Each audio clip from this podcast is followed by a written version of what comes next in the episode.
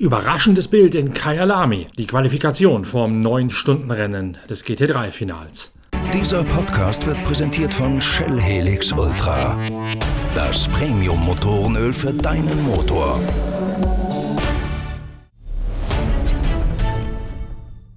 Kippt doch noch einmal das Bild an der Spitze der interkontinentalen GT Challenge. Nach der Qualifikation vorm 9-Stunden-Rennen von Kyalami sieht es schwer danach aus, denn die Tabellenführer Earl Bamber, Lawrence Fantor und Kevin Estre haben eine böse Schlappe hinnehmen müssen am Freitag. Der eine Punkt Vorsprung, den sie nur mitbringen auf ihre ärgsten Verfolger, die ebenfalls einen Porsche 911 fahren, der könnte nach dieser Qualifikation plötzlich nicht mehr reichen, um doch noch den Titel in der weltweit wichtigsten GT3-Rennen Rennserie einzufahren.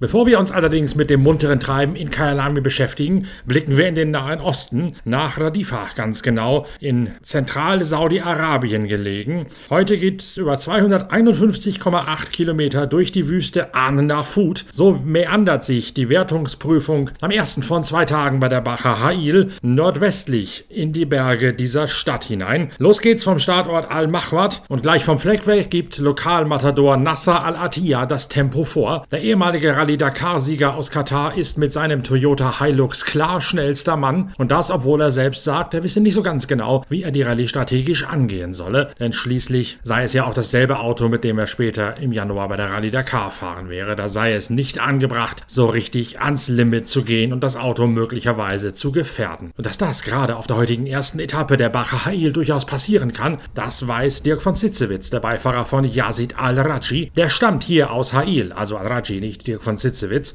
Und von Sitzewitz muss sich wundern, wie knüppelhart das Gelände am ersten Tag in der An-Nafud-Wüste schon gewesen ist. Heute sind wir die erste Prüfung von der Heil Baha gefahren, von der ersten dieser beiden Heil Bahas. Ähm, wir hatten 252 Kilometer in der Wüste zu bewältigen und ich muss sagen, es war deutlich herausfordernder, als ich erwartet hatte. Zum einen ist die Navigation wirklich tricky. Das Roadbook ist teils ein bisschen ungenau. Es wird mit ganz viel äh, Kompassangaben gearbeitet, die, die sehr vage sind, beziehungsweise ähm, alles andere als präzise. Das macht es teilweise sehr schwer, den richtigen Weg zu finden. Es gibt unheimlich viele Spuren hier in der Wüste und da zu entscheiden, welche jetzt in die richtige Richtung geht, ist nicht so ohne. Ähm, ansonsten war es heute eine unheimlich, ähm, nicht unheimlich, aber doch eine ziemlich körperlich anstrengende Etappe. Ähm, viel Sandlöcher, Kemmelgras, kaputte Wege dabei auch und kleine Dünen. Man wurde im Auto mächtig hin und her geschüttelt und geschlagen.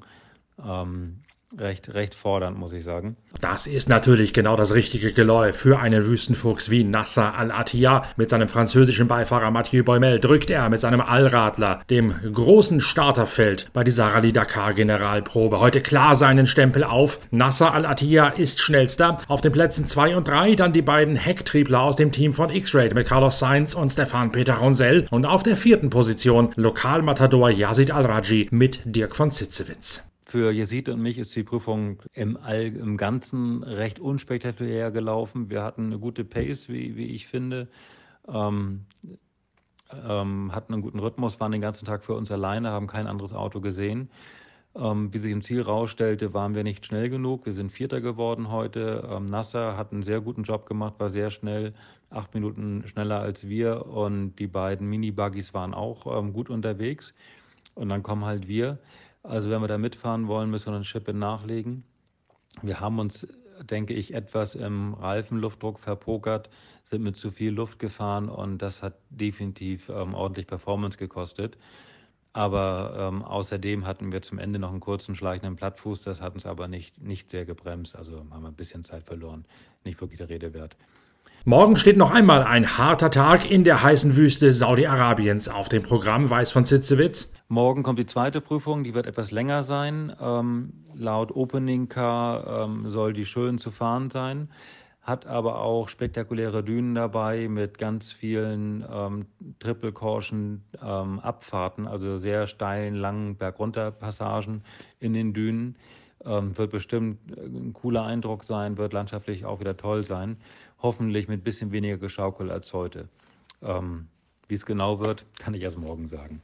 Und auch mit dem beschäftigen wir uns dann natürlich in der nächsten Ausgabe von Pitcast, eurem Podcast der Zeitschrift Pitwalk. Pitwalk-Leser übrigens haben morgen, so die Post mitspielt bereits, die Ausgabe zum zehnjährigen Jubiläum unserer Zeitschrift im Briefkasten. Zumindest all jene Abonnenten und Vorabbesteller. Denn bei uns in der Redaktion Pitwalk ist das Heft heute schon angekommen. Das heißt, der Versand muss auch schon gelaufen sein. Rechtzeitig, dass die Post heute alles in Empfang hat nehmen können und dass die Jubiläumsausgaben 180 Seiten stark morgen ausgeliefert werden. Da findet sich natürlich auch wieder ein großes Feature, eine Vorschau auf die Rallye Dakar im Januar in Saudi-Arabien aus der Motorradperspektive betrachtet, denn da haben wir rausgearbeitet, was für Strapazen, was für Schmerzen, was für heldenhafte Leistungen die Motorradfahrer auf sich nehmen bei dieser ganz besonderen Strapaze des Motorsports. Ein solcher Motorradfahrer ist auch Adrian van Beveren, der aus dem Yamaha-Werksteam kommt. Er nutzt die Rallye, die Bacher Hail, als finale Vorbereitung auf die Rallye Dakar, nachdem er sich von einem schweren Handgelenksbruch gerade erst wieder erholt hat. Adrian van Beveren ist der einzige Top-Motorradfahrer mit Werksunterstützung hier am Start. Das KTM-Team ist nicht dabei. Die trainieren gleichzeitig in Dubai, in den roten Dünen und im schroffen Gebirgszug, der Dubai vom Nachbaremirat Fujairah trennt. Dort sind Toby Price, Matthias Wagner, der Neuzugang Daniel Sanders und der Wahl Dubain, der eigentlich aus Pool stammt, Sam Sunderland im Einsatz und testen ein neues Motorrad. Das ist nicht ganz neu, sondern nur in Teilen. Wir haben in der neuen Ausgabe der Zeitschrift Zeitschrift Pitwalk genau rausgearbeitet, was daran neu ist und auch welchen Rückschlag KTM hat hinnehmen müssen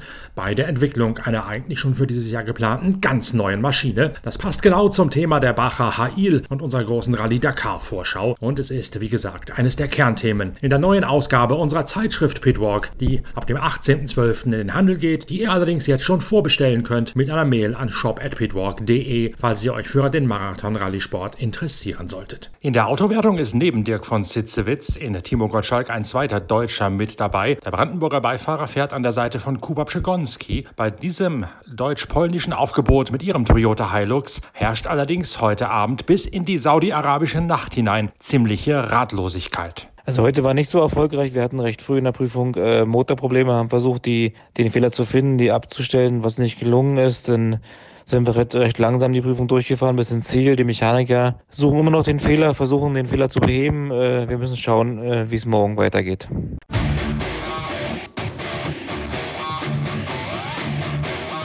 Jetzt aber nix wie rüber nach Kyalami in Südafrika. Da gibt's nämlich eine handfeste Überraschung und vielleicht sogar eine Vorentscheidung im Titelrennen. Die Tabellenführer nämlich Earl Bamber und Lawrence Fantor in der internationalen interkontinentalen GT3 Challenge sind nicht über Startplatz 10 hinausgekommen in der heutigen Qualifikation. Der Tag aufgeteilt in ein Pre-Qualifying, bei dem man sich qualifiziert für ein Einzelzeitfahren, für ein Pole-Shootout und der Dynamic Porsche ist bereits in der, in der Vorqualifikation hängen geblieben, weil, so sagt Kevin Estre, das Auto unter rätselhaften Balanceverschiebungen zu leiden hatte.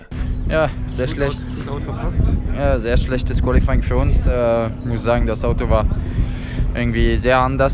Äh, es war nicht perfekt bis jetzt, aber es war auf jeden Fall äh, jetzt, glaube ich, das schlimmste Balance, was wir hatten dieses Wochenende. Und normalerweise in Quali mit, äh, mit wenig Fuel, wenig Sprit und, äh, neue Reifen ist das Auto besser und äh, jetzt war es schlechter. Also wir müssen analysieren, vielleicht ist irgendwas kaputt gegangen.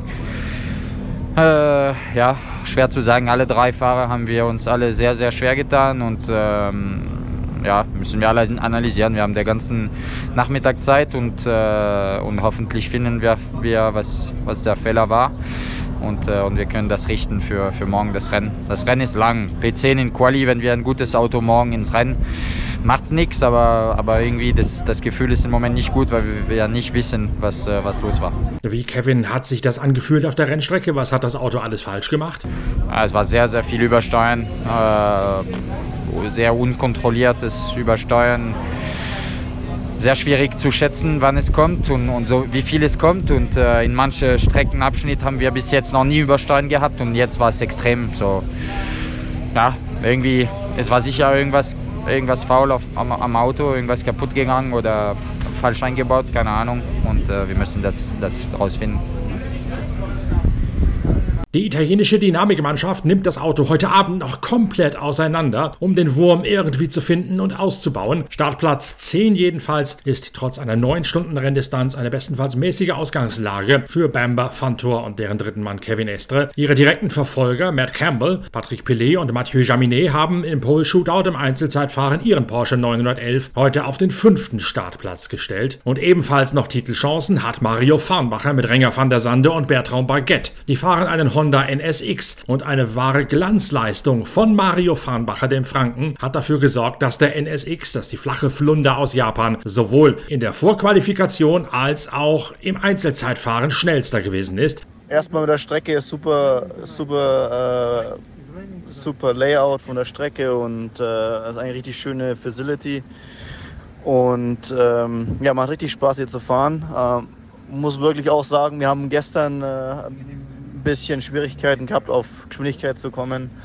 Und ähm, ja, dementsprechend war heute früh im Pre-Quali ähm, die Überraschung da, dass wir eigentlich so ziemlich äh, gut unterwegs waren. Aber äh, ja, wir haben, wir haben sehr viel am Auto umgeschraubt, hoch und runter, links, rechts. Und ähm, ich denke, das hat sich auch ausgezahlt gemacht. Und auch im Pre-Quali haben wir dann äh, noch weiter am Auto rumgebastelt. Und ich denke, das hat sich dann im, im Qualifying sehen lassen. Ähm, schlussendlich die Super, die Superpole hat dann das i-Tüpfelchen noch ähm, auf das Ganze gesetzt und ähm, unterstrichen, dass der NSX äh, ein super schnelles und, und äh, competitive äh, Auto ist. Und ähm, ja, äh, schlussendlich ist das Qualifying jetzt nicht so entscheidend, aber ist natürlich immer schön äh, zu haben. Und ähm, ja, morgen wird es auf jeden Fall äh, eine ganz andere, ähm, ganz andere Nummer, äh, denn das Wetter wird, äh, ich denke, eine entscheidende Rolle spielen in den neun Stunden. Und äh, ja, wir werden sehen, wie, wie und was und wo und äh, wie ähm, im Trockenen dann auch äh, die Pace ist. Und ähm, ja, einfach mal, es ist wirklich jetzt schwierig zu sagen, wie und wie wir genau dastehen, weil jeder äh, in dem freien Training auf anderen Reifen, auf anderen äh, Spritbeladungen unterwegs ist. Und ähm, ja, gucken wir einfach mal, wie, wie das morgen abläuft. Aber ich denke, wir haben ein gutes Auto, wir haben eine gute Chance. Ähm, aber äh, ja, wird äh, auf jeden Fall ein interessantes Rennen. Farnbacher, Van der Sande und Baguette starten das 9-Stunden-Rennen im Honda NSX nach einer klaren Trainingsbestzeit mit 0,2 Sekunden Vorsprung von der Pole Position aus. Jules Guenon, Maxime Soulet und Jordan Pepper, letzterer südafrikanischer Lokalmatador, bei der Abschiedstour des Werks Bentley auf dem zweiten Startplatz. Dann Augusto Farfuß, Nick Katzbürch und Helen van der Linde im BMW M6 aus dem Team von Henry Walkenhorst aus dem Osnabrücker Land auf dem dritten Startplatz. Campbell Pilet Jaminet, die Tabellenzweiten auf Platz 5. Die Tabellenführer Bamba Fantor und Estre, die ein Pünktchen Vorsprung haben, nur auf Startplatz 10, umgeben von der rätselhaften Formschwäche ihres Dynamik Porsche. Die müssen jetzt darauf bauen, dass die italienische Mannschaft das Problem findet und über Nacht ausgebaut bekommt.